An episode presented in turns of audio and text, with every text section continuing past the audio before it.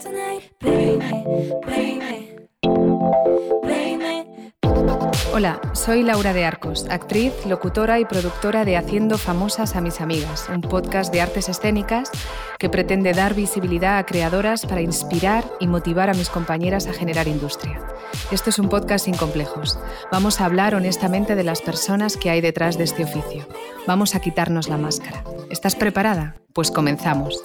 Aquí empieza el viaje hacia las historias de mis amigas. Bienvenida, tanto si eres habitual como si es tu primer día. Mi querida Susana decía en el, episodio 3 de la temporada 2, yo estoy dispuesta a responder a tus preguntas cuando terminábamos esa primera parte de la entrevista en verano. Y hoy está aquí de nuevo en este podcast. Gracias Susana por tu disponibilidad y por tu generosidad. ¿Cómo estás? Muy bien, eh, deseando hablar contigo y, y, darle marcha, que nos quedamos con ganas de seguir charlando. No puedo decir el otro día, porque ya hace meses de esto. Creo que fue que en mayo, encantada. no, en junio, en junio, fue en Yo junio. Creo que en junio, que estábamos terminando las muestras de la escuela de teatro y era como el momento, ¿no? Pues fíjate, todo el verano, otoño y casi casi primavera. Qué fuerte. Pues nada, eh, tú también, como sabes, estoy de vuelta en Madrid y ya no grabo en el cuarto de la lavadora a 45 grados en verano. y me falta tu albufera de Valencia, pero estoy sobreviviendo. Sí, entiendo, entiendo que la naturaleza nos aporta eso que tanto nos hace falta, ¿verdad? Y nos inspira y meterte en un cuarto en Madrid, en un piso, lo que yo llamo las jaulas de Madrid, pues no es lo mismo. Pero bueno, también hay parques y donde se puede respirar y tenemos la sierra cerca, que también nos podemos allí escapar. Así que ánimo, sí. Laura. Sí, sí, me tengo que animar. Me pasó también en 2013 cuando volví de Australia que miraba para arriba decía, pero ¿cómo hemos podido sobrevivir tanto tiempo en estas ratoneras? Es verdad, no somos conscientes porque nos adaptamos al medio al que, al que tenemos, ¿no? Yo cuando cojo el metro y veo a todos los niños ahí metidos con sus mochilitas, con de la mano, que están a la altura de los culos de la gente. O sea, que es que ya es como horrible. claro, los pequeños. Y dices, mmm, esto cada día. Cuando tenían que estar en espacios abiertos, en contacto con la naturaleza, yendo al cole en bici, no sé, otro concepto de vida, otro que es que nos han engañado. Sí, yo no, yo me acabo de dar cuenta ahora. Sí, Pero bueno, cuando sales de Madrid es cuando te das cuenta y eso que Madrid tiene muchas cosas eh, maravillosas, obviamente, si no, no estaríamos en él. Pero es verdad que es poco respetuosa con, pues, por ejemplo, con la infancia, ¿no? Con la forma de vida para las familias, eh, con la naturaleza, con los animales, en fin. Las, las capitales. capitales. Las capitales, sí, sí, sí. Pues nada, Susana, voy a, voy a empezar a hacerte esas mm, mil preguntas. Preguntas que he pendientes. Para... he preparado las cinco que me faltaban de la primera parte y mil más. Y mil más. Bueno, pues puedes ir haciendo como la oca y tiro porque me toca. O sea, no, a lo mejor no, el orden no hay que respetarlo tanto y sino un poco dejarte llevar por, por tu intuición o la inspiración del momento. Y, porque obviamente a lo mejor a las mil no nos va a dar tiempo, ¿no? ¿no? A, a, contestarlas. Bueno, venga, voy a ello. Venga. Mira, eh, hemos tenido la oportunidad de ver esas pelis que mencionamos en el episodio anterior, El Club del Paro, El Lodo. Y Susana, no es porque lo diga yo, pero está espectacular, os la recomiendo, total. Ay, gracias. Y para... Y para empezar esta entrevista me gustaría que habláramos del trabajo que te ocupa ahora con la producción de la compañía Baraka Teatro en una obra de autoficción homenaje a Anna Campbell y a su lucha por un mundo libre en el Kurdistán, que se estrena en el Corral de Comedias de Alcalá de Henares el 19 de marzo. Susana, ¿cómo llega a ti esta oportunidad y cómo está siendo el proceso de trabajo? Oh, madre mía, mira qué nervio me entra. Eh... Pues a ver, a mí me llama María Caudevilla, que es amiga, eh, estudiamos juntas en la misma escuela de, arte dramático. Um, y teníamos muchas ganas de trabajar juntas. Entonces ella me hace esta propuesta, me explica el proyecto, yo me muero de ganas, me vuelco de lleno. Empezamos a, construir, ellas ya llevaban un año mm, trabajando en el montaje em, y me incorporé. Eh, bueno, me contó toda la historia y es un homenaje, claro, a Ana, por un mundo mejor, porque al final en definitiva es eso, por un mundo mejor. El elenco no puede ser más estupendo, mm, estoy feliz, encantada. Y bueno, he transitado, mm, estoy, estoy en un momento artístico en el que mm, veía que no era capaz, y te voy a decir por qué, porque uno de los personajes habla en kurdo, yo obviamente no conocía la lengua, no tengo ni idea, eh, como hay poco presupuesto, porque no tenemos eh, pues la capacidad económica como para afrontar pues un profe en kurdo o, similar, ¿no? un coach o algo de esto. Entonces me lo he tenido que trabajar eh, yo sola. y entonces esto me ha, supuesto pues una tarea muy difícil, mucha ansiedad, mm, muchas horas, muchísimo trabajo y recién eh, hace dos días he finalizado la memorización, la pronunciación y ahora espero empezar a disfrutar de este personaje que es una comandante de las IPJ, eh, que claro, la quiero hacer desde el respeto, desde totalmente ser muy honesta con lo que, con lo que se dice, porque es un texto muy político, sobre el, conflicto, el conflicto allí del Kurdistán. Y, entonces, bueno, pues eh, em, he tenido eso, ¿no? Como la, soga al cuello diciendo, no voy a ser capaz, no puedo, no sé desde dónde afrontar. He creado mi propio sistema. Karen Owens, que es la, la, ayudante de dirección, hizo las transcripciones maravillosamente, eso me ayudó muchísimo. Y luego, claro, es una, es una tarea en soledad. y, muy costosa. O sea, es decir que, que, bueno, pues me ha llevado cuatro meses, una cosa así, pico pala, pico pala, con mis chuletas y mis audios a todas partes, ir al colegio a recoger los niños con, con, ello, ir al supermercado con ello, ir a mi trabajo a dar las clases a la escuela de teatro con ello, eh, dormirme o pasar horas de falta de, de, sueño para estar estudiando, en fin, bueno, mucho trabajo. Ahora, gran satisfacción porque lo he conseguido y quiero ahora hacer lo mío, pasar al, siguiente, al siguiente escalón ¿no? Eh, del trabajo de memorización, pues ahora ya incorporarlo eh, y empezar a disfrutar esa interpretación, buscar otras cosas, otros matices. Ya está hecho el trabajo ese, ¿no? De, cómo, porque es una lengua muy gutural, eh, no tiene nada que ver nuestras vocales, las suyas son entre E, A, I, O, U o sea, como que, está mezclado, entonces necesitas también el, trabajo este, ¿no? De, pues para hacerlo creíble, porque, porque no es hacer de, se supone que es mm, que tengo que, parecer que soy kurda, que soy la comandante Asmin. Mm.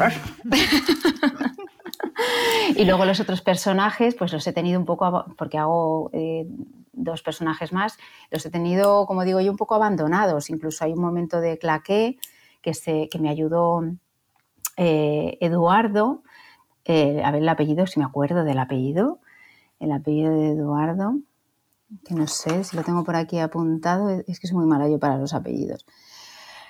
Pues Eduardo Guerrero. apuntamos.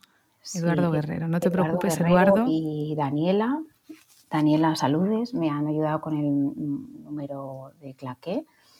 Y mañana vienen, mañana vienen que hacemos un pase y yo digo, ay, me van a matar porque, porque no lo he podido trabajar lo que quisiera porque la prioridad ha sido el kurdo.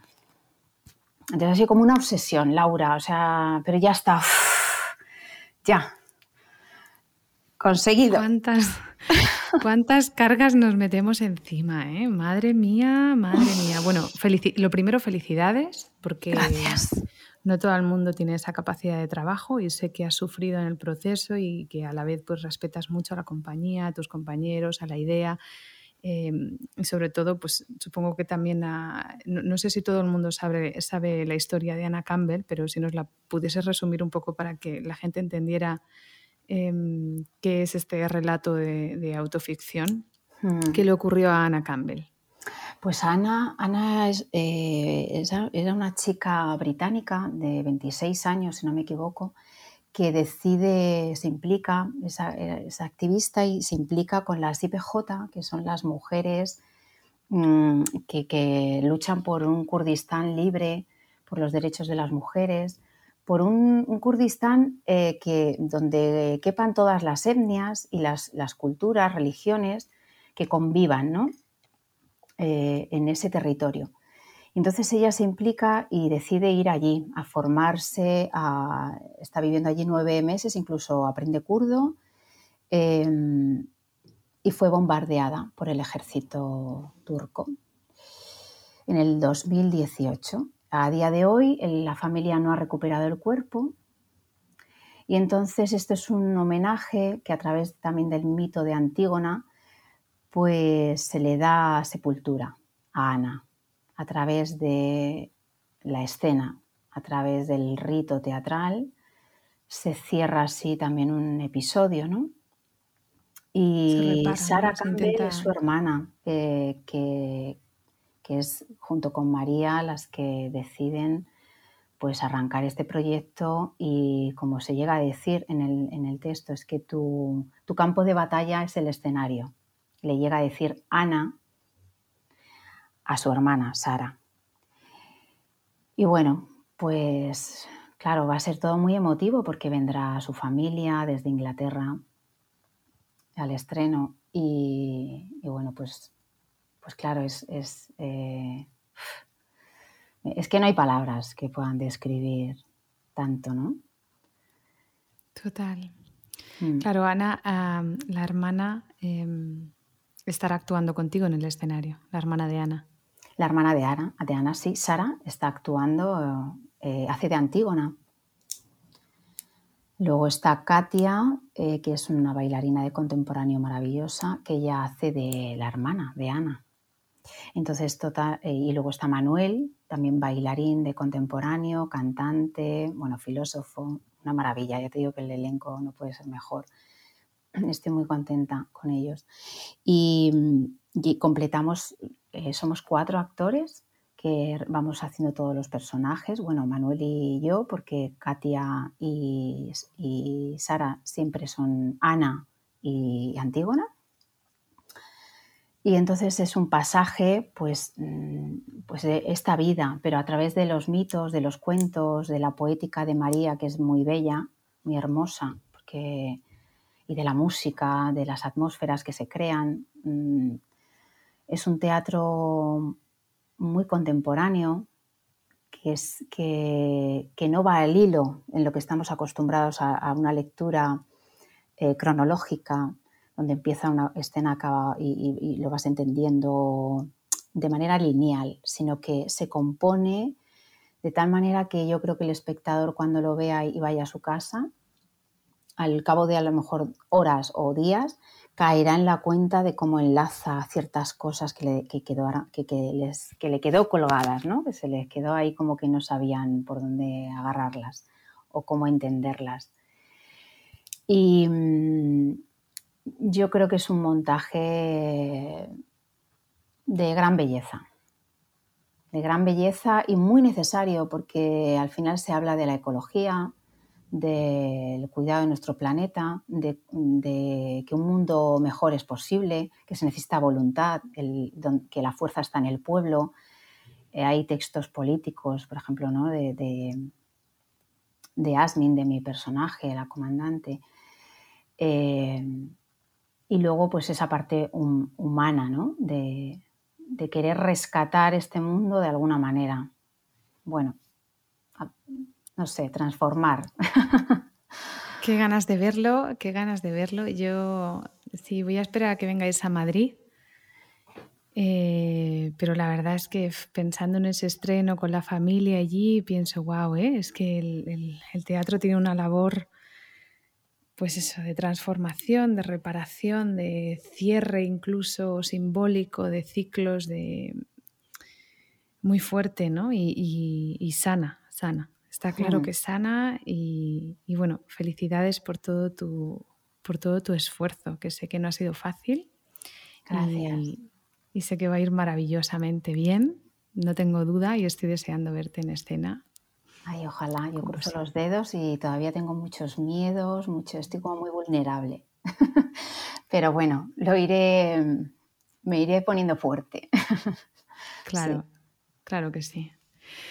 Susana, ¿y cómo te has organizado todo este tiempo para llevar hacia adelante toda esa carga y responsabilidad con tu trabajo, con tus dos hijos, tu casa y también ¿no? la, etapa de estudios, ¿no? que no hace tanto, ¿no? porque has hecho educación infantil, has hecho un máster oficial en artes escénicas especializado en pedagogía teatral y dirección de escena, eh, el maldito plan B, ¿no? que llamo yo, que estás siempre de alguna manera como revoloteándonos la cabeza y que no nos deja descansar o sentirnos suficientes, ¿no? Lo que dice esta mujer eh, norteamericana, René Brown, you are enough, ¿no? O sea, tú eres suficiente, ya, basta ya, ¿no? Que la vulnerabilidad eh, nos hace grandes y siempre las mujeres y especialmente las intérpretes que sabemos que no abunda el trabajo y que tenemos tantas Sí, tantos temores de desaparecer del mapa, siempre a meternos cosas y cosas y cosas, ¿no? Y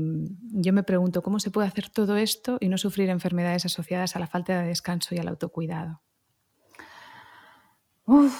pues yo creo que es con un nivel de inconsciencia. y con mucha mucho, mucha ilusión y mucho amor por lo que por cada una de las cosas que haces. Entonces, yo estoy en mis clases y estoy allí.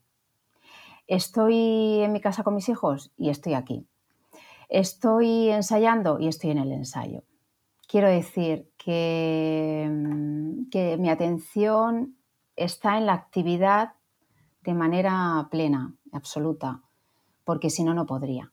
Si yo estoy en un lugar y estoy pensando en las mil y otra cosas que estoy haciendo, no, me, no, no disfrutaría me desgastaría mucho más y de este modo es como, como que la energía se emplea en el momento que, tienes que, y en lo que estás, en la faena y la tarea en la que estás en ese momento. Y luego, claro, hay un trabajo, por ejemplo, esto que te digo del kurdo, que para mí hay un antes y un después. O sea, ahora, ya me, ahora me puedo llegar un texto en castellano y me va a resultar fácil, ¿no? Vamos, facilísimo. O sea, es que mm, después de estudiar el kurdo, y esto ha sido, pero bueno, esto es un extra, quiero decir que esto no es lo habitual. Eh, esto ha sido, pues eso, trabajo nocturno, trabajo de fines de semana, trabajo, trabajo diario, diario constante, mm, que sí que estaba presente en cada una de mis actividades porque no podía ser de otra manera, porque en el momento que ya tienes una fecha de estreno, eh, tienes que, defenderlo y sacarlo adelante. Y en cuanto a tantas cosas y tareas y que dices somos ya suficiente con todo lo que estamos haciendo y con todo lo que defendemos, esto tiene un poco la responsabilidad, voy a decir, el propio sistema en el que vivimos y la falta de recursos en nuestra profesión, la falta de legislación, que ya hablamos la otra vez de esto, la falta de estructura, entonces, ¿a qué nos conduce a, la búsqueda constante pensando que la, solución está en nosotras? Pensando que pues en esa falta de todavía suficiencia, ¿no? que tenemos que completarnos para poder estar, para poder ser, cuando no es así, cuando lo que no está funcionando es el sistema, porque no hay arrope, no hay una protección, no hay una consideración hacia, hacia las intérpretes. Eh, entonces, yo ya creo que, después de esto quiero no hacer nada. No hacer nada en el sentido de relajarme, de, de estar viviendo, viviendo, estando. Total, total, viviendo, viviendo, estando. Me encanta eso. Es que estaba pensando, digo, joder, Susana, si realmente todo lo que has resumido en esta pequeña frase eh, se reconociera realmente en esta sociedad, eh, podrías dirigir una multinacional, quiero decir. el hecho de. no, de verdad te lo digo. O sea, aquí había escrito pluritrabajo, rodajes, ensayos, clases de teatro, cuidados y logística de la empresa familiar.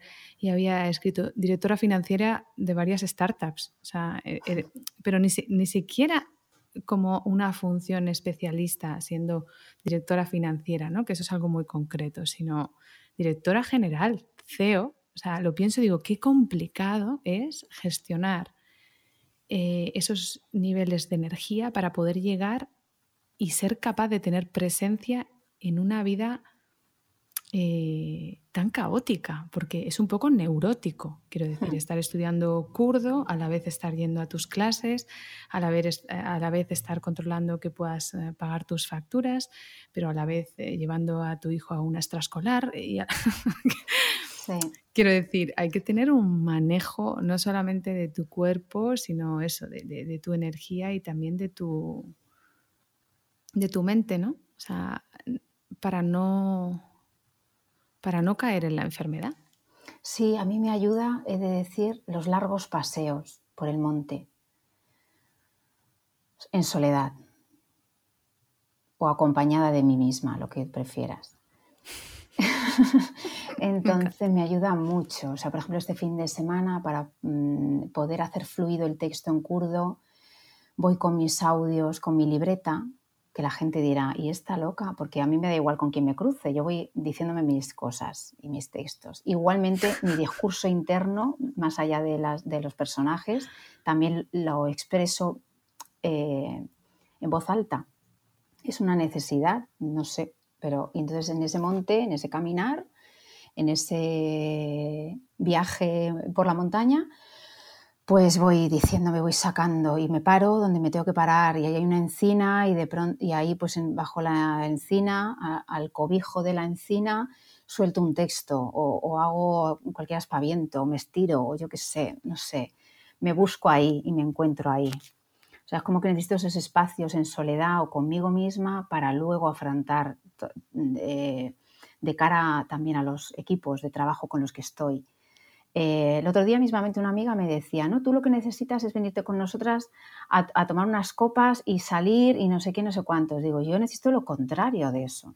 Necesito eh, no estar con nadie, porque como estoy siempre con tanta gente, es tanto mi desgaste de la atención hacia los demás y mi vuelco eh, emocional, psicológico, eh, yo qué sé, energético, a todos los niveles con, las clases. Es un vacío constante que es dar, dar, dar, dar, sacar, sacar, sacar, sacar, y con los personajes, con la obra, los ensayos, que lo que, que lo que necesito es lo contrario, es estar en soledad para recomponerme, para ir otra vez haciendo ese lego de fichas de mi mente, cuerpo, eh, emoción, y todos los aspectos. encontrarte, encontrarte en esa. Sí, en esa. En ese pajar, ¿no? es que no sé cómo definirlo, pero sí, o sea, entiendo perfectamente la emoción, porque justo ayer estaba intentando ver una serie que está teniendo como mucho impacto entre, entre la gente últimamente. Mm, y pensaba, no conecto nada con esta serie, pero nada. Nada, nada, porque no hay ninguna necesidad personal que se plasme en esa serie. Y la serie eh, está magníficamente rodada, pues eso, con, muchísimos medios, o sea, pues es una serie americana de HBO, pero que está todo el rato hablando de, pues sí, como de, de ese aparentar, de ese estar en el mundo, de ese estar con gente, de de, ese buscar el éxtasis a través de las drogas, a través del sexo, a través de... Y pienso, uff, o sea, qué trillado ya está este tema y qué poquito mm. me seduce, mm. qué poquito conecto y, qué complicado para mí es ahora eh, ofrecer ¿no? el tiempo, mi tiempo como espectadora también, porque estoy empezando por primera vez en mi vida a filtrar de verdad. Y a pararme un momento antes y decir, a ver, esto me compensa, esto, porque toda la vida, ¿no? En automático nos han dicho de alguna manera que tenemos que agradar. Y no solamente ser buenas profesionales, sino agradar todo el tiempo, todo el tiempo. Y eso está en nuestro ADN ya. Llega un momento que, que tú no te permites a ti misma tener otro tipo de dinámicas. Y, es verdad que la naturaleza, la soledad, el contacto contigo misma, permitirte hacer cosas que socialmente mm, se vean de una... Esa es, esa es nuestra pequeña libertad, ¿no? Ese es el pequeño, una habitación propia de Virginia Woolf, pero... ¿no? Lo que decían hace poco, no sé dónde escuché en un podcast, necesitamos mucho más que una habitación propia. ¿no? Estamos hartas ya de jugar a las casitas mm. y a las profesionales y, sí, si realmente tienes eh, la valentía de salir y, poder mostrar tu vulnerabilidad, que eso tiene un precio también, porque socialmente no está muy aceptado, pues eso, necesitas expandirte, ¿no? Necesitas campo, campo, campo, mucho campo. Sí, sí, sí. Porque si no, cada vez te vas haciendo más pequeñita y más rígida. Yo ahora tengo una asignatura pendiente con la rigidez, con la rigidez de, de la educación, con la rigidez de, los patrones de género, con la rigidez de, del ballet, con la rigidez de la danza, con la rigidez del teatro. O sea, al final, cada mm. vez estoy más tiesa, ¿no? Sí, yo creo que realmente... tiene que ver, fíjate, con la, con la tolerancia también, la rigidez y la tolerancia que están ahora tan, tan a pie de cañón y tan, con tanta presencia en nuestra sociedad, nuestra sociedad política en nuestra sociedad mm, vecinal, comunitaria, en nuestra sociedad educativa, en los colegios, también te encuentras esa rigidez, esa intolerancia y es una contradicción constante, porque ¿cómo es que te puedes encontrar esto en un centro educativo, por ejemplo? ¿Cómo es que te puedas encontrar esto en una convivencia? Mm, o sea, hay poca poca empatía, poca... Mm, o sea, hay una, una, falta de ponerse en el lugar del otro, en los zapatos del otro. Y creo que ahí tenemos gran trabajo que hacer como sociedad, como individuos que somos, que vivimos en sociedad, que ya lo dijo Ortega y Gasset, ¿no? El, ser humano se hace en sociedad, nos guste o no, nos hacemos en sociedad, por tanto tenemos que saber convivir, y las libertades, que, que ha sido una, palabra pues violada, voy a decir, una palabra ahora mismo que se ha, zarandeado mucho ¿no? y, también ha tenido últimamente mucha presencia políticamente. Y, y creo que la libertad no va de eso. La libertad va de otra cosa, va de respeto, va de tolerancia, la libertad va de comprendernos, la libertad va de escucharnos, de saber que, si el vecino está bien, yo puedo estar bien, pero que si el vecino no está bien, yo tampoco puedo estar bien. Totalmente. Mm. Sí, sí. Pues no sé, no sé en qué punto nos hemos quedado de la entrevista. me he perdido, me he perdido. Ahora estoy leyendo las preguntas y digo, esta no pega, esta tampoco. esta me la salto. Em, pero esta pregunta, por ejemplo, no viene mucho a, cuento, pero, pero me interesa hacértela porque sí, me apetece porque creo que, esa, que, pues eso, que tu reflexión sobre todo puede aportar mucho a, a oyentas que nos puedan estar escuchando, ¿no? Em, para, para combatir un poco la soledad de la que hablábamos en el primer capítulo. Te quería preguntar, ¿qué impacto emocional crees que tiene para ti esa falta de oportunidades y esa falta de reconocimiento que vivimos las actrices? Pues es un impacto destructivo. es un impacto de gran perversión hacia nosotras, eh, porque nos invalida, porque no nos da cabida, porque no nos deja desarrollarnos, porque cuando tú sientes que necesitas comunicarte, porque al final el arte es comunicación, es diálogo, es establecer un vínculo, puentes de, comunicación entre el oyente, espectador y el artista o creador. Y cuando esto se ve frustrado, cuando tú no tienes las plataformas y, los recursos para poder llevarlo a cabo, se va creando grietas como cicatrices internas, psicológicas, emocionales, eh, internas que, no, que te oprimen, que, te vulneran, que te hacen frágil, que te, que te hacen al final construyen una persona pues con grandes inseguridades, eh, con baja autoestima,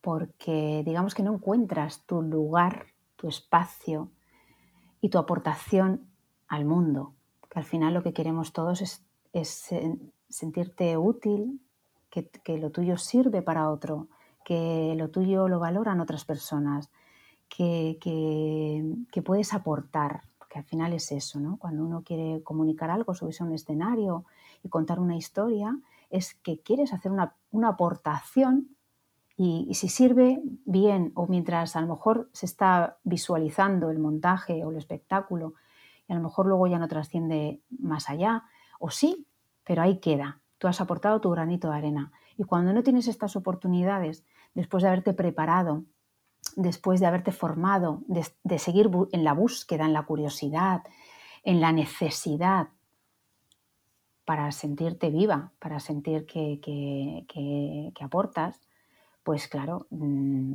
te sientes manca, coja, eh, tullida. En, la primera, en el primer capítulo decías que en la albufera habías estado muy relajada, siendo muy yo, ¿no? limpia, honesta, mm. desde la relajación.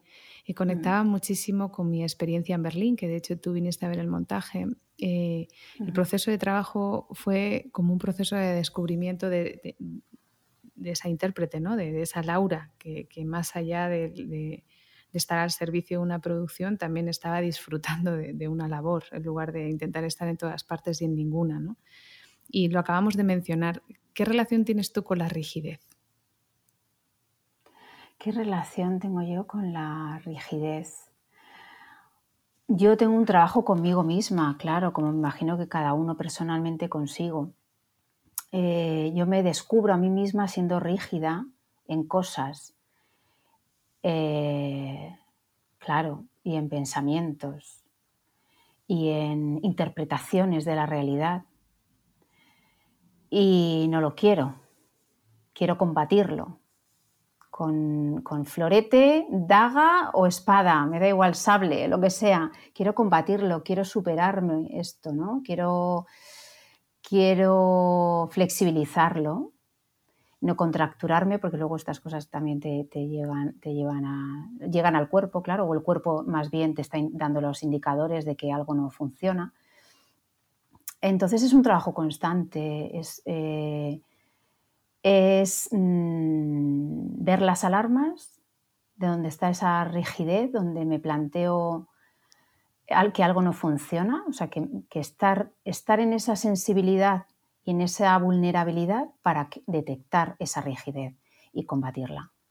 Es un trabajo constante, sí, sí, sí. Porque creo en eso, creo en la flexibilidad, en la escucha. No puede haber escucha si hay rigidez. Total, yo hablaba hace poco con, con una psicóloga que, claro, que, esos, esas reacciones son adaptativas, ¿no? O sea, y que hay veces que la rigidez te salva de ciertas situaciones ¿no? en las que puedes estar en peligro. ¿no? Y las mujeres somos expertas además en llevarnos al cuerpo todo aquello que no se nos ha explicado con palabras que no podemos entender. Entonces, en algunos momentos, incluso la rigidez puede ser una aliada, como el miedo, ¿no? Pero la dificultad está en identificar cuándo eso me está realmente restando y me está impidiendo tener esa presencia de la que hablábamos y ese vivir cuando decías no quiero hacer nada, no quiero hacer nada porque porque bueno, es que todo ese todo ese estudio, toda esa dedicación, toda esa motivación, todo ese coste energético eh, lo estás quitando de algún lugar.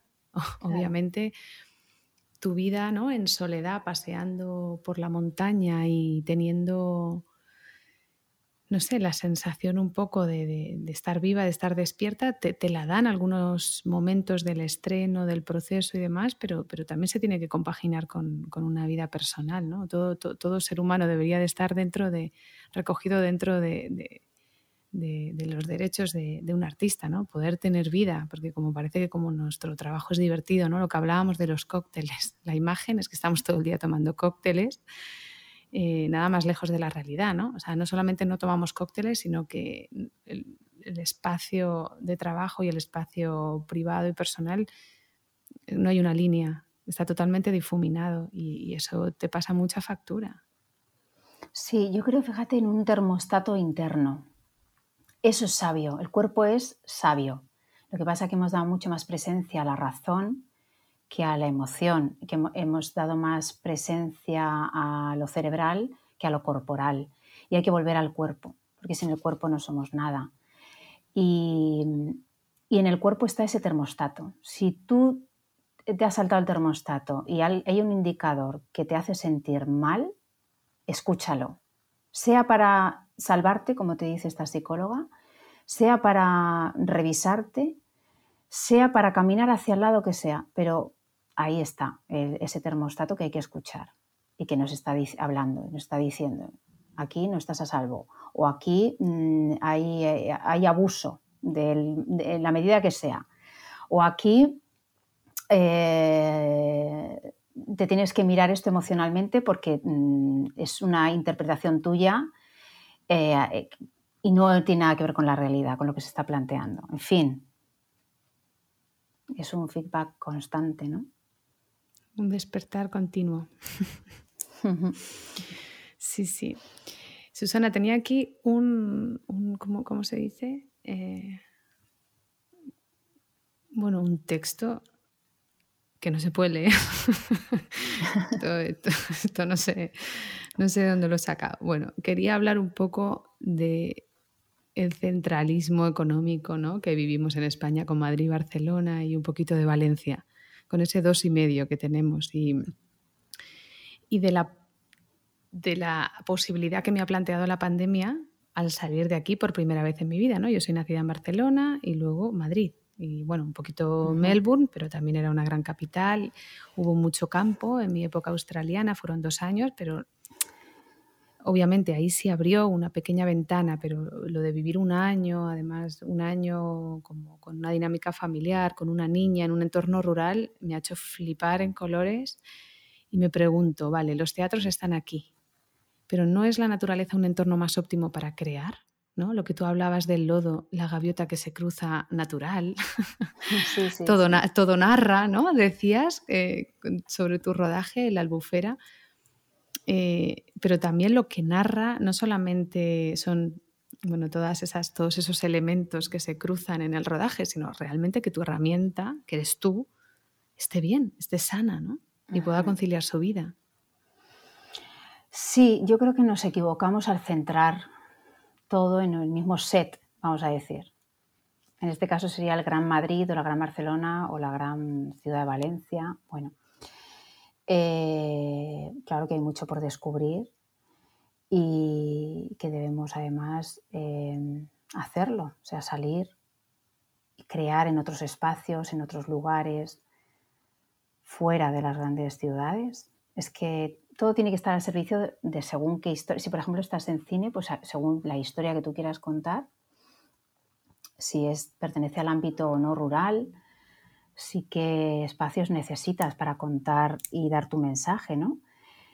Y luego, pues en los, ya, ya se ha hecho, ¿no? Los, las compañías de teatro, danza, mm, que buscan locales o buscan residencias fuera de las grandes ciudades para poder, pues tener eso, un local, tener unos mínimos recursos, una mínima estructura, infraestructura para poder hacer sus creaciones. Entonces, pues se van a Granada, o se van a mm, Santiago o se van, yo qué sé, a Cádiz.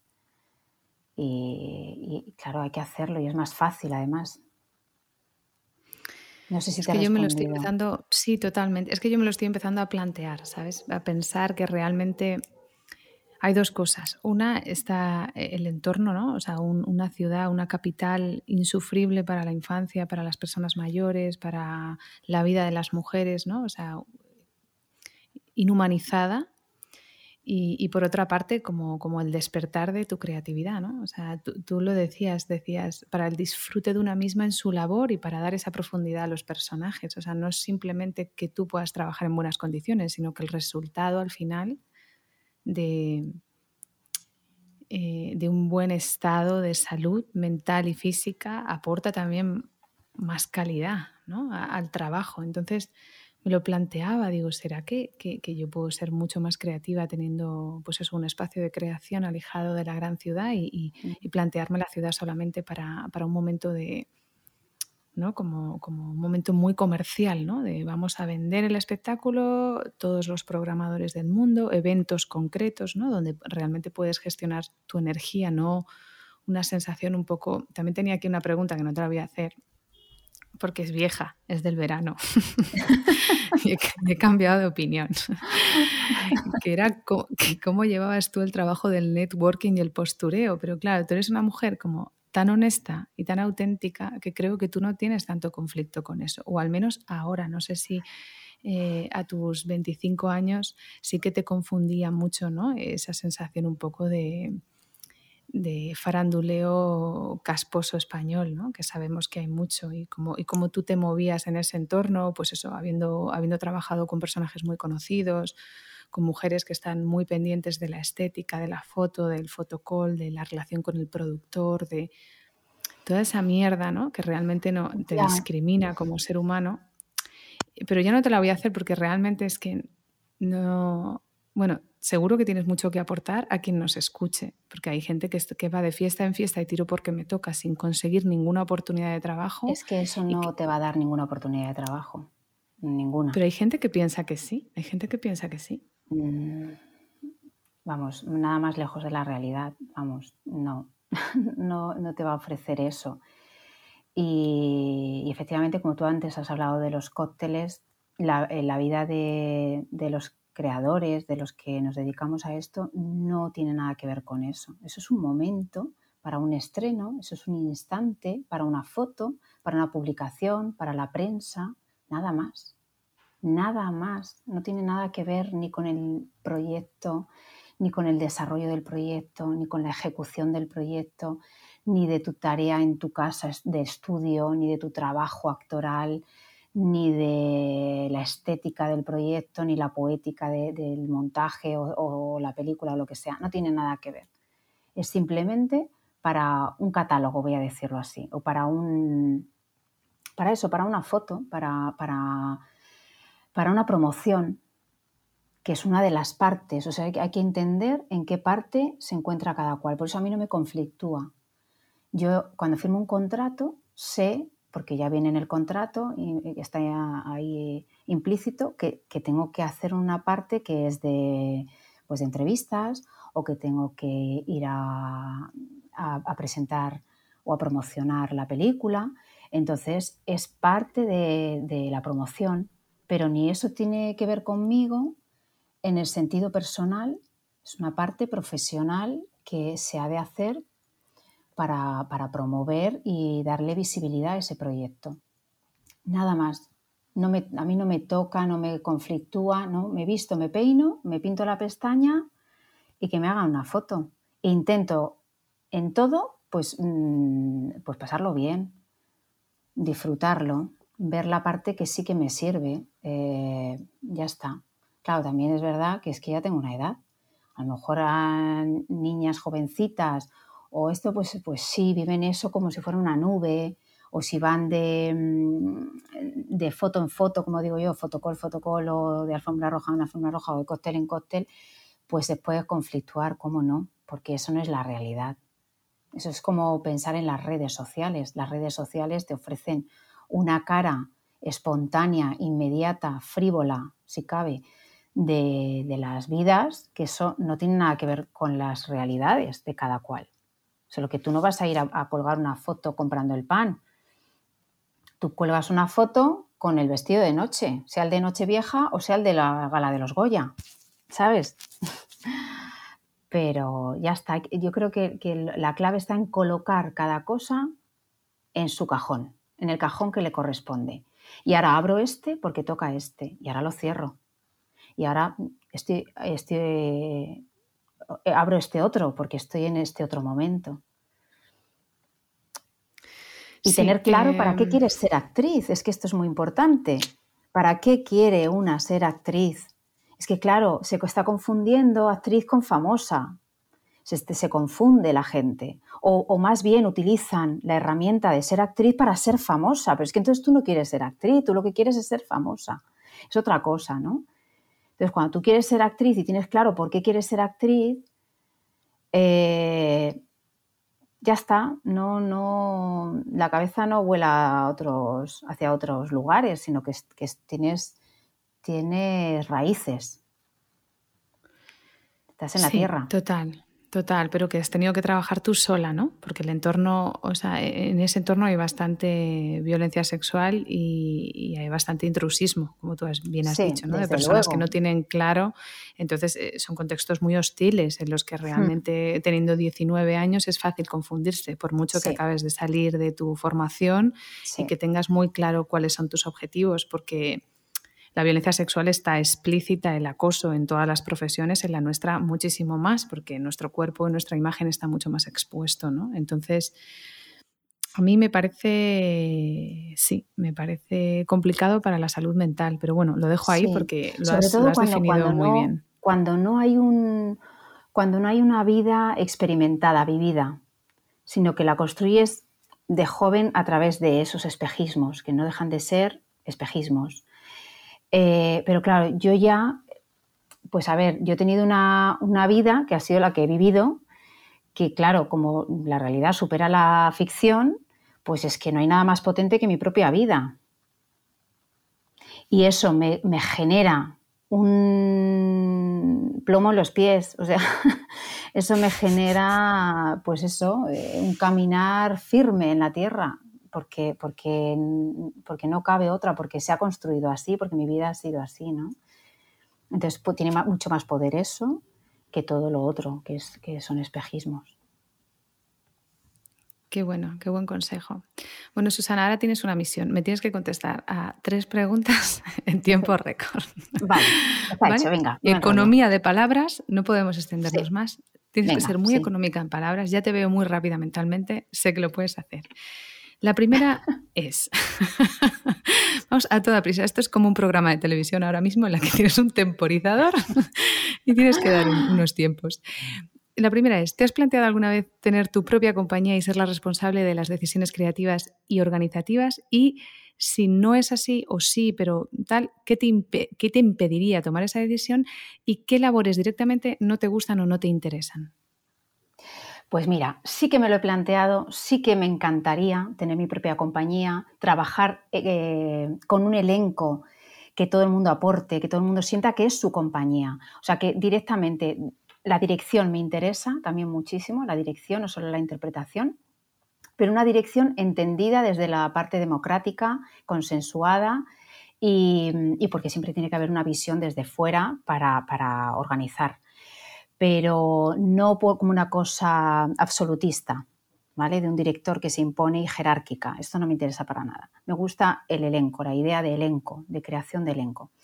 Vale, ¿qué me, me ha imposibilitado hasta ahora? Evidentemente, los recursos, las infraestructuras, la falta de un espacio propio, la, falta de, em, pues de recursos económicos para poder eh, pagar a gente o para poder eh, crear algo. Aunque hay otras maneras, por ejemplo, con Inana, que es el montaje que estamos haciendo de teatro, se está haciendo crowdfunding. Eh, evidentemente no cobramos ensayos y entonces, claro, pues eso se puede llevar a cabo porque no se están pagando ensayos. Mm, esos recursos los necesitas por otro lado, claro, porque, porque tienes que trabajar, en mi caso, pues estoy dando las clases de teatro, ¿no? En la escuela de municipal de Tres Cantos. Entonces. Mm, Perdón, un inciso. Si alguna persona quiere apoyar el trabajo de que estáis haciendo en Baraca Teatro, ¿qué tiene que hacer para aportar al crowdfunding? Pues hay un enlace, si se meten en, mi página o en la, el perfil. No, yo lo pongo en las notas del podcast. No, te preocupes que lo pongo en las notas del podcast. Vale, sí, pues yo te lo paso, yo te paso el enlace y desde ahí es muy fácil la donación, hacer la donación, sí, el donativo. Em, y bueno, pues claro que sí, que es, que es, un sueño, sería un sueño crear, de hecho que quiero, tengo proyectos ahí en mi cabeza que me gustaría llevar a cabo y crear mi propia compañía y, sobre todo el tipo de gente con la que quiero trabajar. Estar a mí me pasa, a mí me pasa igual. Pues a mí me pasa igual, total. ¿Y qué labores directamente no te interesan mucho? Porque, por ejemplo, a mí ah. las labores de gestión cultural y las labores eh, administrativas me dicen, no, es que eres muy buena. El otro día una amiga, con todos mis respetos, que, lo hizo con toda la buena intención, porque sabe que yo siempre estoy en búsqueda de oportunidades, pero me pasó un curro para ser como, como la gestora cultural de un festival o de una compañía o algo así. Digo, eh, soy yo que no estoy mandando bien el mensaje, pero eh, que se me dé bien y que lo haya tenido que hacer por necesidad, no quiere decir que yo me haya preparado para esto y sea lo que quiero hacer, ¿no? Un poco también con lo de la representación, ¿no? Ni soy manager, lo dejo aquí claro ahora hoy, voy a aprovechar la oportunidad, ni soy manager ni soy gestora cultural. ¿Que se me dan bien los Excel? Bueno, estoy aprendiendo, pero no lo quiero hacer, ¿vale? que quede claro, pues no es mi especialidad. Yo lo mismo.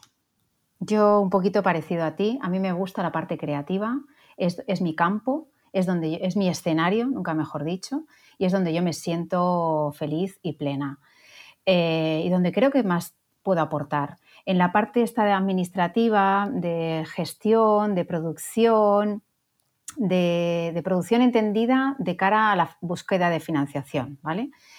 Eh, pues no, no no es ni mi campo, ni yo creo que lo pudiera desarrollar bien. no, estoy, formada para eso, ni, mm, creo ni preparada, o sea, no, ni siquiera para hacer un Excel de estos que hablas tú. Se me da fatal, yo soy antiaparatos. Tengo aparato, mm, fobia, no sé cómo se diría.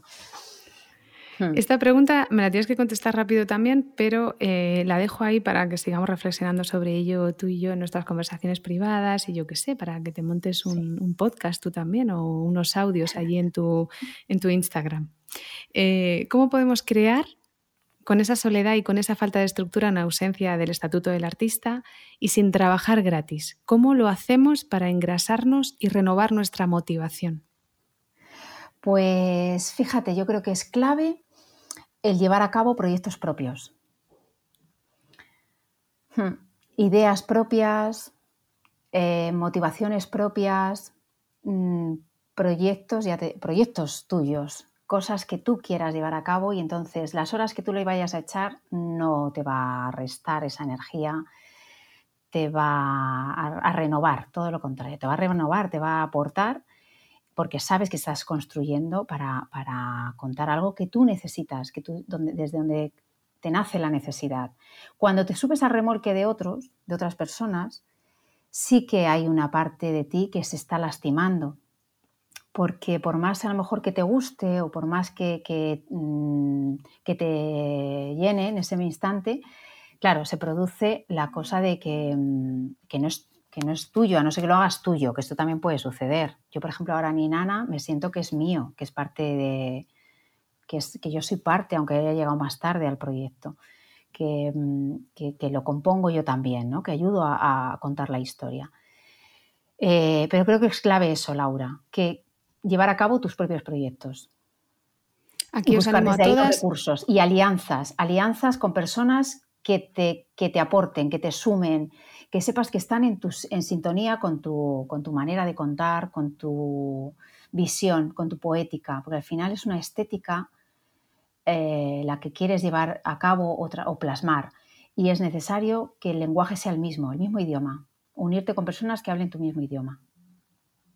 Qué buen consejo. Generar industria. Esto es un mantra de este podcast. Hay que, que, echarle, que echarle narices porque el otro día lo hablaba con Carlota Ferrer, que es el último episodio que he publicado, que decía, eh, hay muy pocas mujeres que, se atrevan porque realmente, pues eso, sufrimos con el rechazo, con el no, pero cuando te dicen así, a ti que sí, estás abriendo tu puerta y la de 10 compañeras más que vienen detrás, porque hay gente con mucha calidad, ¿sabes? También lo, lo oía en un podcast que una chica ha montado su propia editorial para publicar online y decía, eh, no paro de recibir propuestas de hombres, están mucho más acostumbrados a decir porque yo lo valgo y aquí está, y nosotras tenemos siempre el miedo de no, es que no va a ser lo suficientemente bueno, es que quizá hay que quitarse ese síndrome del impostor de un guantazo y tirar para adelante, porque es la única manera de poder mejorar, es la única manera de tener realmente la experiencia que te permite tener un cierto estatus. Yo entiendo, necesitamos reconocimiento, estamos muy machacadas, tenemos como una imagen ideal de la vida de jugar a las casitas, ¿no? De puede ser madre, actriz,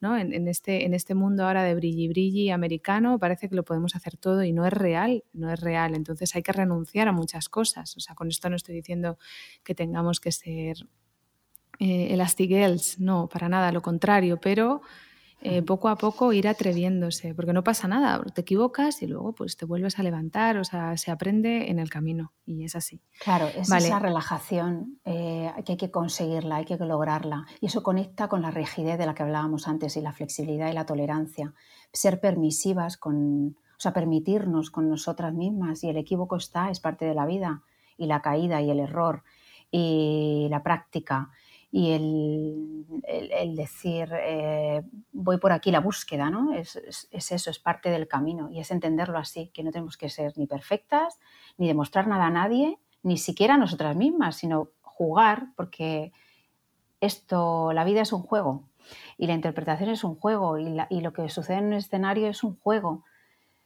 pero un juego que necesita recursos, un juego que necesita mm, una buena historia detrás, que necesita calidad actoral y humana. Aprovecho para recordar eh, que también que ya está disponible el capítulo con Eduardo Maura, que todavía no estaba disponible cuando, cuando escuchasteis la primera parte de la entrevista con Susana, es el episodio 4 de la temporada 2. Yo recuerdo que es el diputado que mencionaba en la primera parte que elaboró un borrador del Estatuto del Artista para presentarlo en el Congreso en 2018 y es súper recomendable, sus aportaciones, o sea, es, es muy recomendable. También el de Carlota Ferrer, que eh, da un número concreto, nos hablaba de 100.000 euros. Para hacer algo que tenga cara y ojos, 100.000 euros. Ni 2.000, ni 3.000, ni 4.000, no, 100.000 euros no, no, estoy hablando de teatro? estoy hablando de una producción de teatro. Ella nos hablaba de 100.000 euros y de que tenía ganas de ir a la radio, a Cadena Ser, a explicarle a un locutor que conocía un presupuesto. Y digo, pues te animo a hacerlo, porque es una manera de educar a la gente. Porque a ver si se piensan que esos 100.000 euros son en cócteles, que no, que no, que no son en cócteles. 100.000 euros, pero bueno, ahí lo dejo. Vale, Susana, ya la última, o sea, me estoy pasando tres pueblos. ¿A quién te gustaría escuchar en este podcast?